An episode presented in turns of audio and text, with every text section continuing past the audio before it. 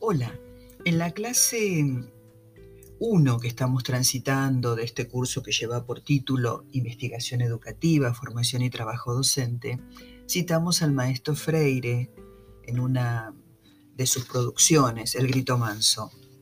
Hoy compartimos algo más.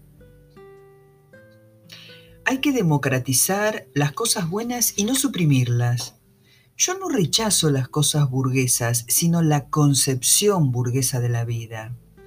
Hay que superar algunos equívocos del pasado, como pensar que la solidaridad con los oprimidos es una cuestión de geografía, que es necesario salir del área elegante de la ciudad e ir a vivir en la miseria, para entonces sí ser absolutamente solidario con los oprimidos.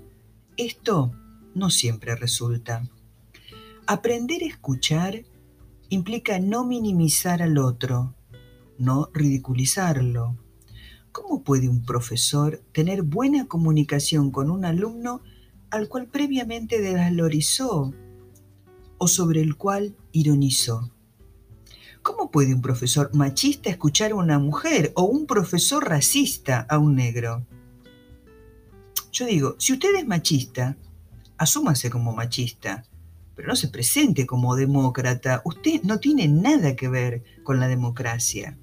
Si en cambio usted insiste con los sueños democráticos, entonces va a tener que pensar en ir superando su machismo, su clasismo, su racismo.